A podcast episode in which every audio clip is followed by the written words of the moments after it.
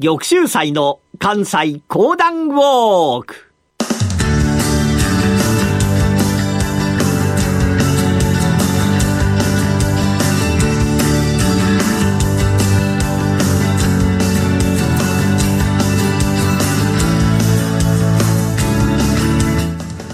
玉州祭の関西講談ウォーク。この番組はなにわの講談師玉田玉州祭さんにこれまで歩いてきた歴史上の人物や出来事にゆかりの深い関西のさまざまな土地をご紹介いただきます。今月お届けしているのは桂小五郎後の木戸孝允のお話。それではこの後玉州祭さんにご登場いただきましょう。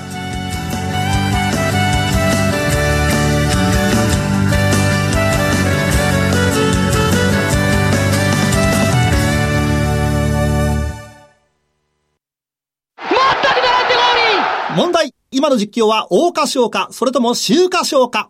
え、ええー、そんな難問沈問もある競馬実況ウェブの挑戦聞く競馬クイズ。いや、これでわかる人はいないですよ。問題は毎週更新。競馬実況ウェブのトップページにあるバナーをクリックしてください。皆さんどうもこんにちは。講談師の玉田玉秀祭です。今月の関西講談ウォークは、桂小五郎のお話でお付き合いいただいておりますが、桂小五郎、長州おば出て参りまして、京へとやってくる、尊皇上位の思いをもってございまして、多くの幕末の志士たちと、いよいよ、大和行幸を行っていただき、倒幕に向けて動き始めたところで、起こりましたのが、8.18の政変。それによりまして、桂小五郎は逃げに逃げた。しかしながら、やはり今日にいなければ、長州のこの悪い状況をば、なんとか達することはできないから、再び偽名を使って京へと登ってきた。そんな中で、いろんな屋敷で密談、密会というのを繰り返すわけでございます。教師も密談をする場所と相なりましたのが、池田屋でございました。そうか、今日は池田屋じゃな。うーん、少し時があるから先に行こうか。池田へと、井の一番へとやって参りましたのが、桂小五郎。ああ、すまるな。今日はちょっとここを借りることになっておるものであるがな。ああ、先生でございますか。えー、わかってございます、わかってございます。何も言わずに、さあ、どうぞ、お二階の方へ。ああ、わかったわかった。うんと、誰か来ておるかな。はあ、先生、それがね、先生が一番でございます。おお、まだ誰も来ておらんのか。ああ、まあ少し早かったからな。うん。わかった。そしたらな、わしは少し出る。また皆が来る時になったらこちらの方にやってくるから、また後にやってくるからな。え、先生、わかりましてございます。最近は、あちらこちらで切られておる方がいらっしゃいますので、先生もどうぞ、お、お気をつけて。ああ、わかっておる、わかっておる。わしは大丈夫じゃ。桂心をそう言いながら、近くの津島藩邸へとやってきたのでございました。先生、最近は本に危ない危ない命が何個あっても足りませぬな。はあ、そうじゃそうじゃ。しかしながらな、やはり命をかけなければ、世というのは動かすことはできんからな。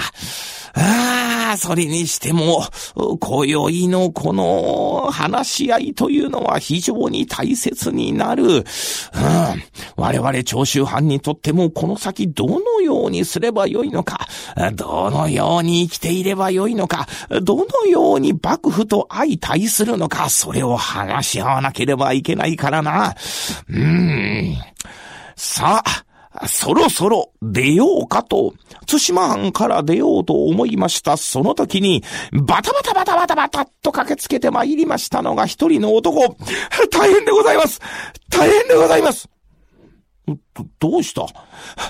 どうした？もこうしたもございませんので、あの、し、し、し、し、新選組の奴らが、京都を見終わってございまして、なんと、池田屋を襲っております。何？新選組の奴らが、池田屋を襲った。ならば、我が、我が仲間たちはどうなっておる？あの、あの、皆様が、は、ただいま、奮戦、奮戦をされておりますが、一人、また一人と、バタバタと、バタバタと、大倒れになっていっております。何わ、わしも助立ちせねばなりません。何を言っておるのでございますか？今から言っても遅い。桂小五郎先生は、確かに免許会で、塾頭まで務められた身でございますが、あの新選組の奴らも、それぞれが剣術使い、今から言っても多そうございます。どうぞ、どうぞお逃げください。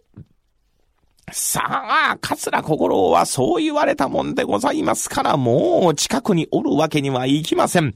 どんどんどんどんどんどんどんどんと逃げてゆく。結果的にこの池田屋事件は新選組にとりましては大きな手柄と相なったわけでございますが、一方の桂小五郎にとりましては、長州がこの先どうするのかというのを話し合うことができなくなった機会を失ったのでございました。どうするのかどうするのか？各つら小五郎は長州の多くの者たちと話をしてございましたが、そんな中で出て参りましたのが、長州が兵を挙げて京を襲うという話。桂心をこれを聞きましたときに長州の同じ藩の者たちをなだめた。いやいや、今はそのような武力でもっって立ち上がる時ではない。まだ時が早いから、そのようなことをしてはならんから、とにかく、とにかく焦らぬようにと、皆を止めてございましたが、しかしながらその年の7月、長州藩が立ち上がり、そして京を攻めた。これが金門の変、浜栗五門の変というやつでございますが、幕府の方では、薩摩藩、会津藩、桑名藩が長州藩と戦った。その中には新選組の面々もいたわけでございますが、多勢に無勢、長州藩の面々がどんどんどんどんと打ち破られてゆく。桂小五郎、その様子を見ながら、だから言ったたことではないか。今ではないと言ったではないか。金門の変で長州藩はやられてしまいます。桂小五郎は皆を止めようとしたにもかかわらず、なんと、下手人と相なりまして、桂小五郎を皆が探せと相なったわけでございました。桂小五郎は普通に京都の街を歩けなくなりましたから、三条大橋の下、大きな橋の下、いろんな橋の下で隠れながら住んでいた。はあこのような辛い生活、なんとかしなければならないが、一体どこに逃げればよいのじゃ？そんな橋の下にも、幾松がやってまいります。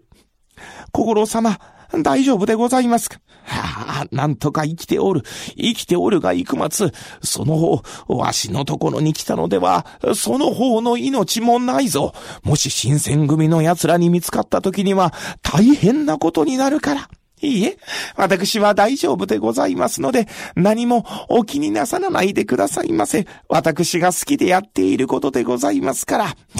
あありがたい、ありがたい。小五郎様どうでございますが、たまには私の家に来ていただきまして、布団の上でゆっくり休んでいただくというのは、はあ、そのようなこともしてみたいがな。ところがなかなか大変。大丈夫でございます。私が手引きをいたしますから。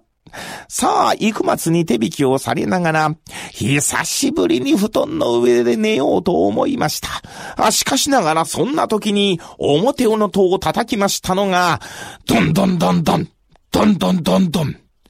わしは、新選組、近藤勇じゃ。なんと近藤勇が噂を聞きつけてやってきたのでございます。幾松三味線をば持ってございました。近くにございました箱の中に小五郎様、この中に入ってくださいませ。もし死ぬ時は一緒でございますよ、と言うと、その箱の蓋をば閉めた。行くますか。ちょっと中を改めさせてもらうぞ。はい、結構でございます。幾松堂々としたもので、近藤勇また連れて参りました新選組が中をば改めますが、どこにも桂小五郎の姿はおらん。幾松はその間もただ堂々と三味線をば引いてございます。幾松、お前のその後ろにある箱じゃ、その箱の中を改めさせてもらおう。近藤様、私、どこでも調べてくださいとこう申し上げました。もし、この箱の中に、桂小五郎様がいらっしゃらなければ、近藤様、あなたはどういたします？私に恥をかかせたということで、腹を切っていただけますか？何を言うのじゃ。私、女好みでありながら、家の中をすべて晒したのでございます。この箱の中まで見るということならば、それぐらいのお覚悟で見ていただきとございます。いかがなさいますか？